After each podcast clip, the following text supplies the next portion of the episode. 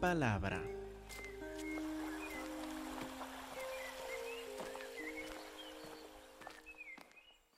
Hermanos, como les mencioné hace unos momentos, el apóstol Pablo tiene algo sumamente importante para decirnos en capítulo 3, versículos 16 a 18. De hecho, uno de los puntos principales de todo este capítulo y uno de los puntos principales de toda la carta.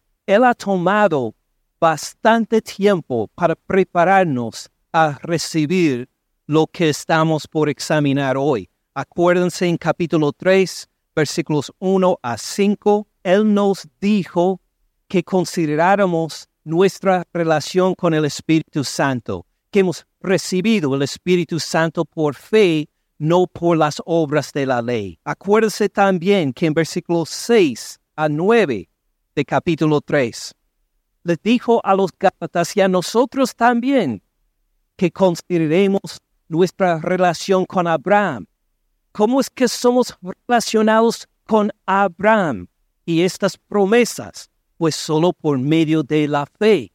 Nos dijo también en versículo 10 hasta, hasta 14, pues tomó algunos de los versículos que habían torcido los maestros falsos y los enseñó correctamente para que entendiéramos que nuestra salvación es por fe y no por obras. Y en versículos 13 y 14 quiere que nuestro enfoque vuelva al Señor Cristo Jesús y la centralidad de nuestro Señor. En versículo 13 dijo, Cristo nos redimió de la maldición de la ley, hecho por nosotros maldición, porque escrito está, maldito todo aquel todo el que es colgado en un madero, hablando de la crucifixión del Señor Cristo Jesús por nosotros, nos redimió de la maldición de la ley, dijo. Versículo 14, para que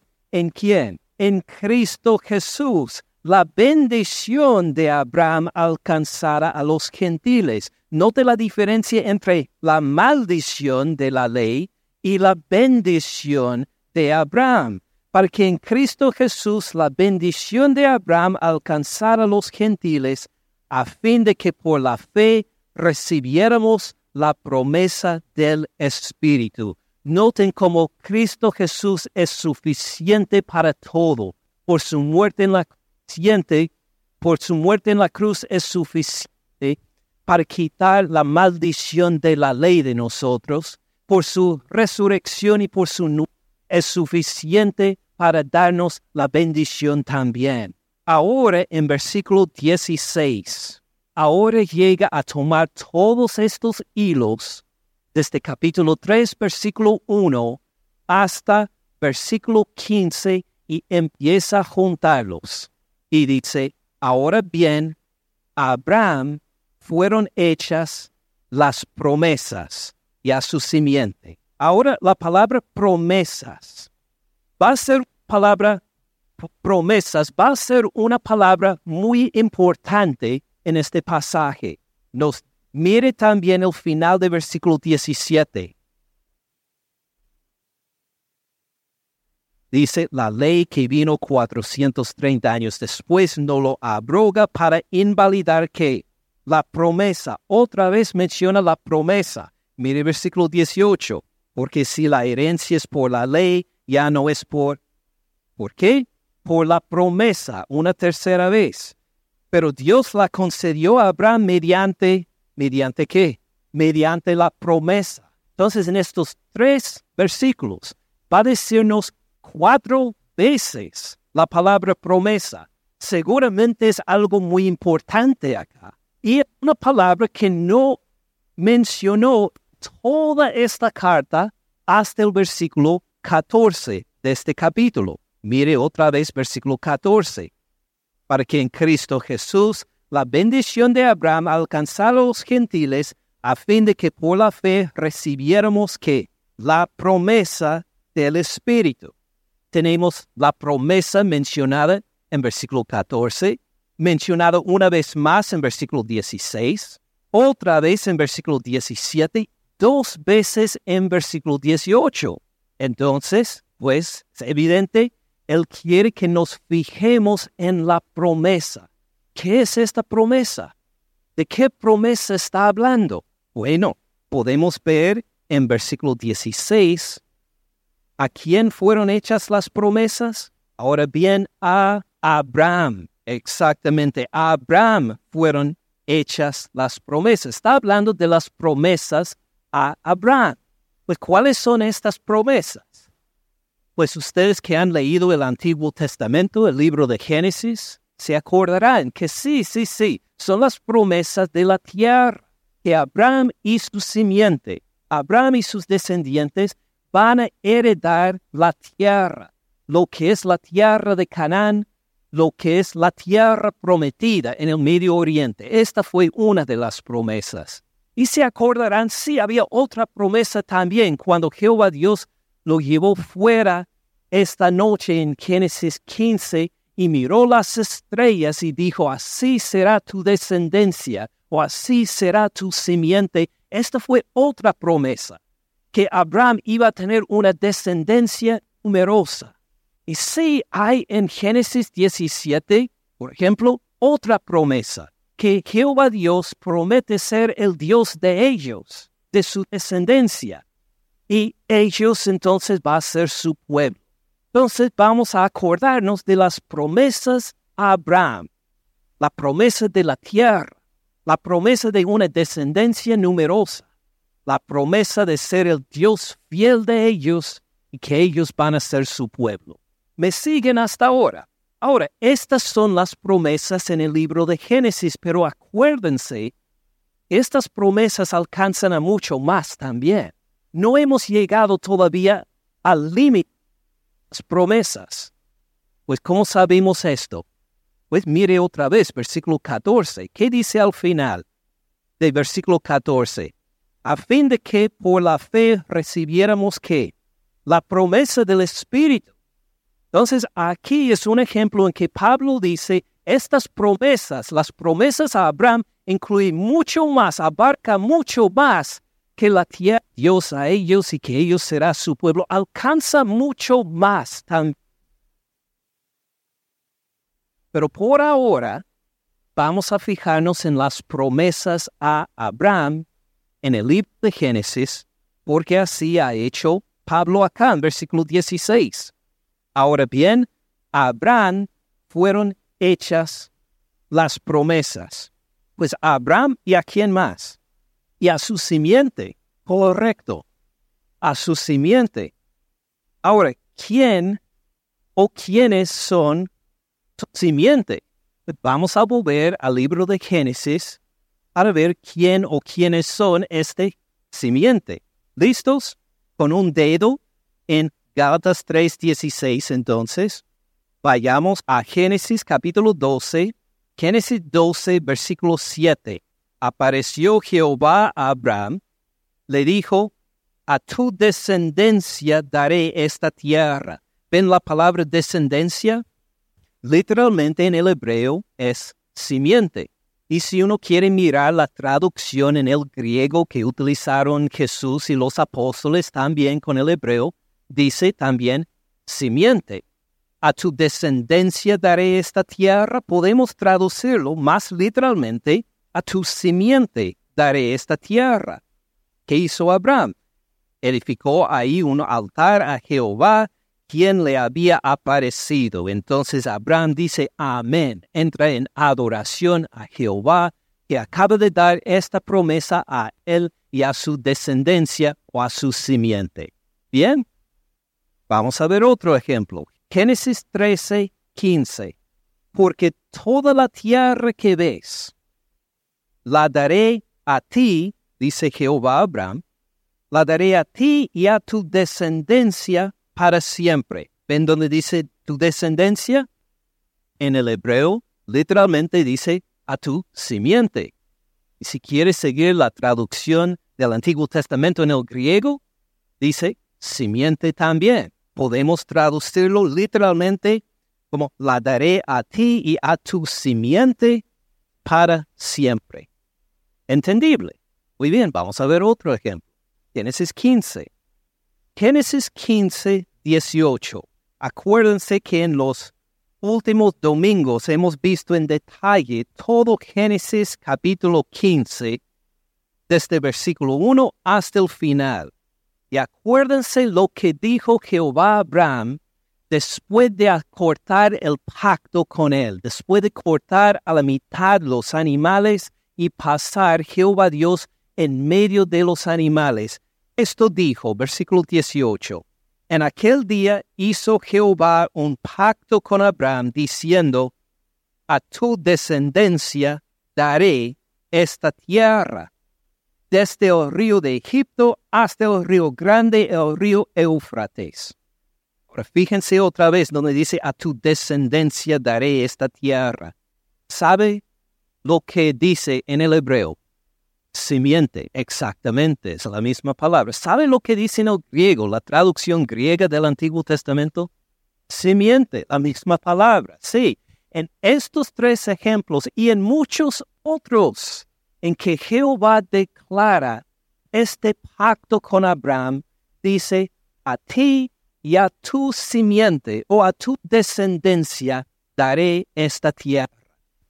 Ahora, leyendo Génesis 12, 13, 15, 16, 17, leyendo toda la historia de Abraham, si nosotros lo leemos diez veces, ¿cómo, va ¿cómo vamos a contestar esta pregunta? ¿Quién es el descendiente o la descendencia de Abraham? ¿Quién o quiénes son este simiente? Después de leerlo diez veces, después de leerlo cien veces, nuestra respuesta va a ser es Isaac y su descendencia física, los judíos. Así diríamos. Si usted lee la historia, ¿de quiénes habla? Bueno, del hijo prometido, Isaac, de su descendencia, los judíos. ¿Quién es la simiente? Isaac. Y luego los otros judíos y todos diríamos amén, sacamos 100% en este examen y luego llegamos a Gálatas 3, 16. Vuelvan a ese versículo. Gálatas 3, 16. Ahora bien, a Abraham fueron hechas las promesas. ¿Estamos de acuerdo? Sí, acabamos de leer varios ejemplos. Y a su simiente, ¿estamos de acuerdo? Claro que sí, vimos tres ejemplos entre muchos más. Note que no dice a las simientes. En algunos de los ejemplos que vimos, dijo a, a ti y a tus simientes, dijo. No, no, Pablo tiene razón, es singular. Y a las simientes como si hablara de muchos, sino como de uno, a tu simiente. ¿Estamos de acuerdo? Sí, así dijo, a tu simiente singular, estamos de acuerdo, la cual es Cristo. ¿Cómo? La cual es Cristo. Ah, ¿Usted leyó algo sobre Cristo en Génesis 12? ¿Vio el nombre Cristo? No, ni yo tampoco. ¿Y en Génesis 13 vio el título Cristo ahí? Yo tampoco. ¿Y en Génesis 15 vio ahí la promesa o el pacto al Cristo? No, el título Cristo ni aparece hasta primero de Samuel. Después de Génesis, Éxodo, Levítico, Números, Deuteronomio, pues ni aparece estos libros el título Cristo hasta primero de Samuel, capítulo 2, versículo 10. ¿Cómo se atreve Pablo a decir que este pacto fue dado al simiente, la cual es Cristo. ¿Cómo es posible? ¿Cómo se atreve el apóstol Pablo a decir que este pacto fue hecho a Abraham y a Cristo? ¿Cómo se atreve? Pues por esta razón, vuelvan a Gálatas capítulo 1. Gálatas 1, versículo 11. Pablo nos dijo en el primer capítulo de esta carta, mas les hago saber, hermanos, que el Evangelio anunciado por mí no es según hombre, pues yo ni lo ni lo aprendí de hombre alguno, sino por revelación de quién? De Jesucristo. Él nos dijo desde el principio, mire, este Evangelio no es mi idea. Este Evangelio no es el resultado de mis largos años de estudio. Este Evangelio no fue algo que recibí del apóstol Pedro o del apóstol Juan. Este Evangelio me fue revelado directa y personalmente el Hijo de Dios por el Señor Cristo Jesús. ¿Quién le dijo que este pacto fue hecho a Abraham y a su simiente y este simiente es Cristo? ¿Quién se lo dijo? El Señor Cristo Jesús. Esta no es la idea de Pablo, nacida de él. Es la idea del Señor Cristo Jesús. ¿De veras anda de acuerdo con lo que enseñó el Señor Cristo Jesús? Pues claro que sí. Miremos Lucas 24, por ejemplo. Vuelvan a mirar Lucas capítulo 24. Solo vamos a ver un ejemplo entre varios posibles. Lucas 24, versículo 44. Es después de su resurrección cuando Cristo Jesús encuentra a sus discípulos otra vez. Ve a reunirse con ellos después de la de su resurrección, come con ellos. Y luego en versículo 44 dice, y les dijo, estas son las palabras que les hablé, estando aún con ustedes. Dijo, ahora acuérdense lo que les he enseñado. Dijo, no les voy dando una lección nueva, ya les he enseñado varias veces. Estas son las palabras que les hablé estando aún con ustedes, que era necesario que era necesario que se cumpliera todo lo que está escrito, o lo que está escrito de quién? De mí. Imagine esto por un momento. Todo lo que está escrito de mí en la ley de Moisés, en los profetas y en los salmos, está hablando que nosotros llamamos el Antiguo Testamento, las sagradas escrituras de los judíos.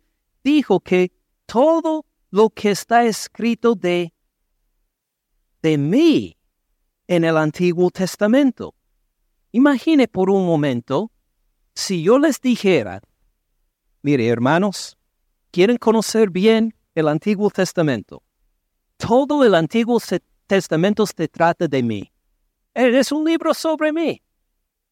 Desde Génesis a Malaquías, pues todo el Antiguo Testamento se trata de mí. ¿Qué harían? apedrearme, esto sería una opción, claro, porque estaría blasfemando. Estos libros, este Antiguo Testamento no tiene que, no tiene que ver de mí, tiene que ver de usted, ¿verdad? No tampoco. ¿Quién entre nosotros podríamos decir las sagradas escrituras tienen como centro el hablar de mí? Ninguno de nosotros sería una blasfemia. Pero el Señor Cristo Jesús así dijo, y con razón. Todo lo que está escrito en las Sagradas Escrituras sobre mí es el centro de Sagradas Escrituras, el Antiguo Testamento. Él tiene derecho entonces a decir el pacto en Génesis cuando dice a Abraham y a su simiente, está hablando de mí. ¿Él tiene derecho a decir esto? Pues sí. Y según el apóstol Pablo, así me reveló. Este Evangelio quiere decir que el Antiguo Testamento ahora se ha transformado. Es un mensaje o el mismo mensaje, pero transformado para ser diferente.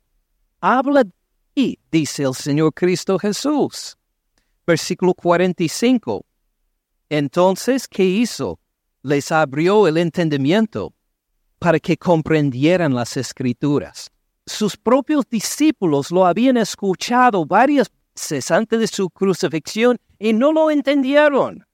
Pero Él les abrió el entendimiento para que entendieran las sagradas escrituras y dijeran, ah, ahora sí, es tan evidente. Al principio podíamos leer todas las escrituras y no vimos casi nada acerca del Señor Cristo Jesús, pero ahora es tan evidente.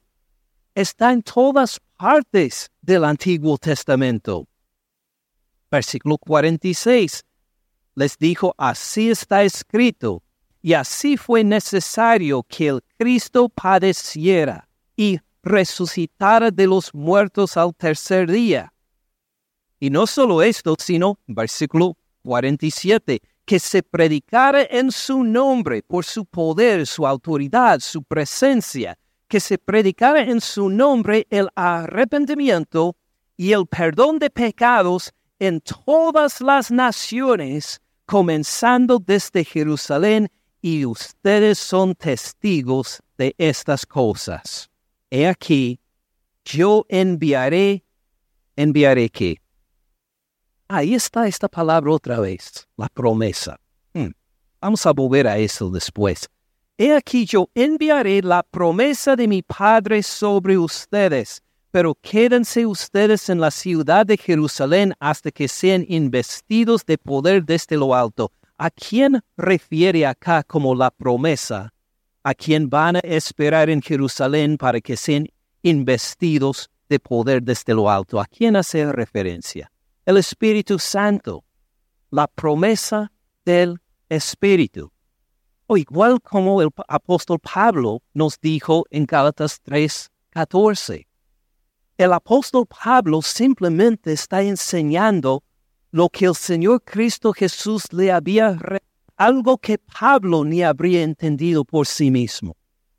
Y cuando Jehová Dios dio esta promesa a Abraham, sí, habló de Isaac, tenía su referencia a Isaac, sí, tenía su referencia a Israel, a sus descendientes, pero de una forma superior de una forma más amplia, extendida, fue una referencia al Señor Cristo Jesús. Él es la simiente por excelencia. Él es el que cumple este pacto. ¿Tiene sentido? Si esto tiene sentido, wow, ¿qué consecuencias tiene para nuestras vidas? Si el Señor Cristo Jesús tiene autoridad y tiene poder para decir así son las cosas al hablar del Antiguo Testamento. ¿Quién tiene ese poder? ¿Quién tiene esa autoridad para decirnos así es la forma de interpretar el Antiguo Testamento? ¿Quién tiene ese poder? Dios, el Señor Cristo Jesús, el Espíritu Santo, correctamente.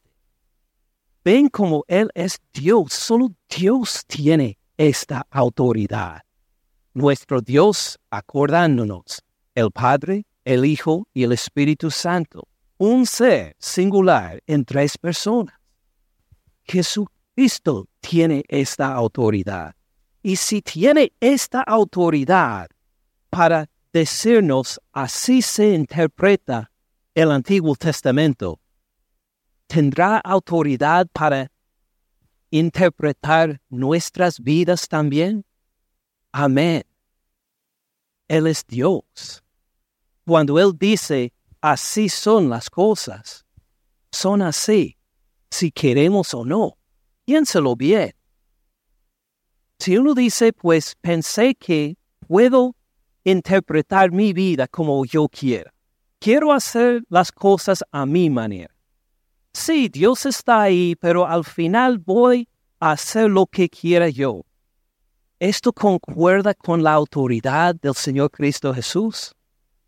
No, de ninguna forma. Él tiene dominio, autoridad, poder y presencia sobre todas nuestras vidas. Ahora, si uno dice, a ver, a ver si entiendo, este lo que quieres decir, pastor, es que antes de ser cristiano, yo tenía autoridad sobre mi propia vida yo podía tomar mis decisiones, podía hacer mis sueños, podía pues eh, utilizar todos mis recursos para mis fines. Así era mi vida antes de conocer a Cristo Jesús. Pero ahora conocer a Cristo Jesús, ahora Él tiene dominio sobre mi vida. Ahora tengo que hacer todo de acuerdo con Él. Esto es lo que me quiere decir, pastor. Le diría, no, al contrario. Usted nunca ha tenido dominio sobre su propia vida. Usted no tiene dominio sobre su propia vida. Usted nunca tendrá dominio sobre su propia vida. Usted nunca tenía autoridad para dirigir su vida como quería. Usted no tiene autoridad para dirigir su vida como quiere. Nunca jamás tendrá autoridad para dirigir su vida como quiere. ¿Por qué? Porque usted no es el Señor. Solo hay un Señor, el Señor Cristo Jesús. La pregunta no es si nosotros dirigimos nuestras vidas o no, la realidad es que Jesucristo dirige todo. ¿Usted está sometido a Él o no? ¿Usted se ha sometido gozosamente al señorío del Señor Cristo Jesús o no? ¿Usted voluntaria, gozosa y completamente se ha entregado al dominio del Señor Cristo Jesús? ¿O prefiere andar en rebelión para decir mi vida es como yo la quiero vivir. En ninguno de los dos casos tiene usted autoridad sobre su propia vida. Como el mismo apóstol Pablo nos dijo en Hechos 17, todos nosotros vamos a ser juzgados por Él a quien Dios resucitó de los muertos. Como nos dice en otra carta, todos nosotros nos compareceremos o nos presentaremos ante el tribunal del Señor Cristo Jesús para rendir cuentas por todo lo que hemos hecho en esta vida, o lo bueno o lo malo. Todos nosotros. No importa si usted es cristiano o incrédulo. Si es alguien que, que vivió hace dos mil años o que vive hoy o si alguien que va a nacer en unas generaciones si no vuelve el Señor Cristo Jesús. Ninguno de nosotros tenemos autoridad sobre nuestras propias vidas. Él, al final de todo, sobre todo, Él es el único que tiene autoridad y tenemos que rendir cuentas a Él. Un poco de este poder del Señor Jesús vemos acá en Gálatas 3:16. Abraham y a sus simientes fueron dadas estas promesas. A, Isaac y su descendencia, ¿verdad? No. A Abraham y al Señor Cristo Jesús. ¿Quién dice esto? El Señor Cristo Jesús, el que tiene autoridad, el que tiene poder. El asunto no es discutir con Él, sino a celebrarlo, a recibirlo como Señor, a reconocerlo gozosamente como Señor, a decir amén Así es, en Él tengo las promesas del Señor, en Él tengo la promesa de Dios, en Él participo en la bendición de Jehová Dios Abraham, no en ningún otro, no en nadie más, sino en Él. ¿Tiene sentido? O vemos entonces Gálatas 3, ahora versículo 17. Esto pues digo, el pacto previamente ratificado por Dios para con Cristo. Fíjese otra vez en cómo describe este pacto. El pacto previamente ratificado por Dios para con Abraham, ¿verdad? No para con Cristo. Para Pablo no hay discusión. Este pacto fue sobre Cristo es el pacto que tiene que ver con Cristo. Este pacto previamente, previamente ratificado por Dios para con Cristo, la ley que vino 430 años después, no lo abroga para invalidar la promesa. Fíjense bien lo que hace acá. El pacto previamente ratificado por Dios para con Cristo. Hablamos del pacto antes, ¿verdad? De esto hablamos hace ocho días. O vamos a verlo. ¿qué nos dijo sobre el pacto en versículo 15? Hermanos, hablo en términos humanos. Un pacto, aunque sea de hombre, una vez ratificado, nadie lo invalida ni lo añade. Y les hice una comparación. Les expliqué una comparación sobre un matrimonio. El matrimonio es un pacto. Ahora, si, si una pareja se casa, una semana después puede llegar otra persona para descasarlos.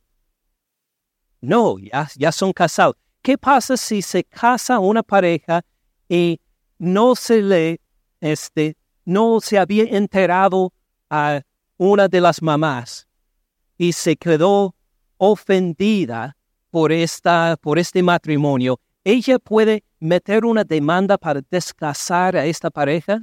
No, es imposible, ya está hecho.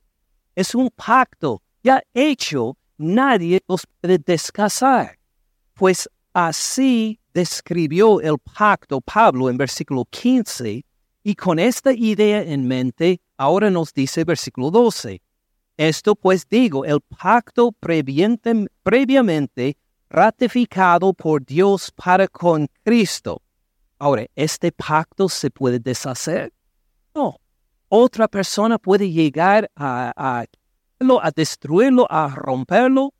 Imposible. Un pacto entre seres humanos, dijo, no se puede invalidar ni añadir el pacto previamente ratificado por Dios para con Cristo, la ley que vino 430 años después, no lo abroga para invalidar la promesa. Ahora, Pablo hace dos cosas acá. Primero, note que hace una separación entre el pacto y la ley de Moisés que viene 430 años después. Los divide. Para un judío de la época de Pablo, esto es un escándalo. Para un judío el día de hoy, es un escándalo. ¿Cómo se atreve uno a dividir la promesa de Abraham y el pacto con Moisés o la ley con Moisés? Estas dos cosas para un judío están unidos. Es el mismo pacto, es la misma promesa. Para ellos, Abraham y Moisés son uno. Hasta en la época poco después de esto, los judíos en algunos casos dijeron que Abraham obedeció la ley mosaica aún sin saberlo, que él ya tenía con anticipación la ley de Moisés y la obedeció. Así creían ellos que estaban unidos Abraham y Moisés. Pablo, en cambio, dice que no, están separados, están distintos. Por un lado hay un pacto, por otro lado está la ley y las dos cosas no se combinan. Hay una diferencia, una separación entre ellos.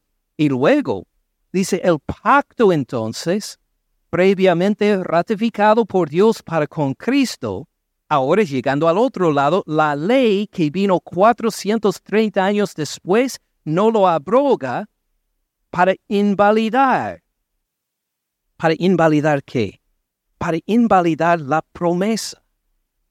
Entonces, por un lado puso la promesa de Dios con Cristo Jesús. Esta promesa con que recibimos la promesa del Espíritu. Todo esto está por un lado. Por el otro lado, 430 años después, está la ley de Moisés. Uno puede conseguir la promesa y sus bendiciones por la ley. No, Pablo lo separó. El Señor Cristo Jesús y sus bendiciones no vienen por la ley, solo vienen por la promesa del pacto con Dios. Ahora lo vamos a desarrollar un poco más. La ley dice que tenemos que guardar el día de reposo. Vamos a tener la bendición del Señor en Cristo Jesús por guardar el día de reposo? Según el apóstol Pablo, no. La promesa no viene por medio de la ley. O la ley también nos dice que no debemos comer carne de cerdo. Entonces, si dejamos de comer carne de cerdo, ¿vamos a tener la bendición de Dios en Cristo Jesús? No, esto es de la ley. La ley está separada de la promesa. Pues en la ley dice que hay que dar el diezmo. Entonces, cuando damos el diezmo, vamos a recibir la bendición de Dios en Cristo Jesús, ¿verdad? No, porque es de la ley. La ley no es capaz de llevar a cabo la promesa. Eh, pues en la ley dice que tenemos que vestirnos de ciertas formas. Al vestirnos como en el Antiguo Testamento, vamos a recibir la bendición de Dios en Cristo, ¿verdad? No, no hay ninguna parte de la ley. Ay, por favor, los diez mandamientos. Por favor, sí, si obedecemos los diez mandamientos en la ley de Moisés, pues sí vamos a tener la bendición de Dios en Cristo, ¿verdad? No, las promesas, la promesa no viene por medio de la ley.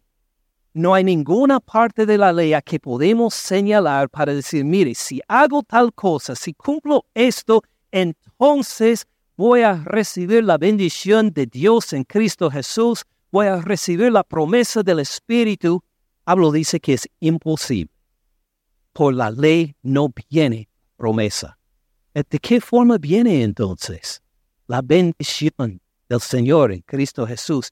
¿Por qué medio viene la promesa del Espíritu? Por medio de la fe en Cristo Jesús, igual como demostró Abraham. Es por medio de la fe en la promesa de Dios que tenemos la bendición del Espíritu Santo. Por medio de la fe en la palabra de Dios sobre Cristo Jesús que tenemos las bendiciones como el perdón de pecados, la vida eterna, el poder convivir con Dios hoy mismo, sin hablar de toda la eternidad también. Todo esto tenemos no por la ley, sino por medio de la fe, como la fe de Abraham, el que oyó la palabra y creyó y le fue contado por justicia. Así es la división que hace Pablo acá. El pacto previamente ratificado por Dios para con Cristo, la ley que vino 430 años después no lo abroga para invalidar la promesa. Porque si la herencia, si la herencia es por la ley, ya no es por la promesa, pero Dios concedió a Abraham, Dios la concedió a Abraham mediante la promesa. Vamos a verlo en más detalle. Si la herencia es por la ley, ¿qué es la herencia? Vamos a definirla por ahora como todo lo que Dios cumple de su palabra. La vida eterna, el espíritu, el convivir con Él, la tierra, una descendencia que abarca todas las naciones. Vamos a juntarlo todo y mucho más para decir lo que Dios cumple. Esta es la herencia. Si la herencia es por la ley, volveremos a la ley en un momento, ya no es por la promesa. Ahora, ¿qué significa una promesa? La hemos visto ya mencionada varias veces, ahora paramos para definirla. ¿Qué significa una promesa? Una promesa es una decisión. Una promesa es una decisión de comprometerse, de comprometerse a. Una promesa es una decisión de comprometerse a algo dada libremente, no por presión ni obligación, sino dada libremente para beneficiar a otra persona. Así es una promesa en lo más básico. Una promesa es una decisión que uno toma de comprometerse libremente, sin ninguna presión, sin ninguna obligación, para el beneficio de otra persona. Estamos de acuerdo con esta definición de una promesa. Ahora, los ejemplos son fáciles de encontrar. Piensen en una boda, como hablamos de las bodas con versículo 15. Piensen en una boda. ¿Qué decimos en una boda? Prometo, ahí está la palabra, prometo amarte, prometo serte fiel, prometo proveer por ti. ¿Qué quiere decir? Pues tomamos una decisión en la boda. Tomamos una decisión de comprometernos, dada libremente, sin ninguna presión, sin ninguna obligación para el beneficio de otra persona. Prometo amarte, prometo serte fiel, prometo proveer por ti. Y así son nuestras promesas. Así es la promesa de Dios también. Cuando Dios nos dio las promesas, Él no estaba bajo una obligación, pues Él tomó una decisión libremente, sin ninguna obligación, tomó una decisión de comprometerse para beneficiarnos a nosotros. Esta es una promesa de parte de Dios. Ahora compárelo con la ley. ¿Qué significa la ley? La ley se trata de obligaciones impuestas por fuera. Es decir, hay una entidad, una organización, un gobierno, una persona de fuera que nos obliga a hacer algo. Esta es la ley. Y la ley se trata de derechos, se trata de exigencias, se trata de amenazas, se trata de castigos, se trata de recompensas y de maldiciones también. La ley es algo impuesta por fuera que se trata de todos estos temas, derechos, exigencias, amenazas, castigos, recompensas y maldiciones. Ven que la promesa y la ley son muy diferentes. ¿Bajo cuál de las dos prefiere vivir en su relación con Dios? De una relación basada en su promesa, una decisión de Dios que Dios tomó libremente al poder bendecirle, sin ninguna obligación de parte de él que Él dijo libremente, yo te voy a bendecir de esta forma. Esta es la promesa.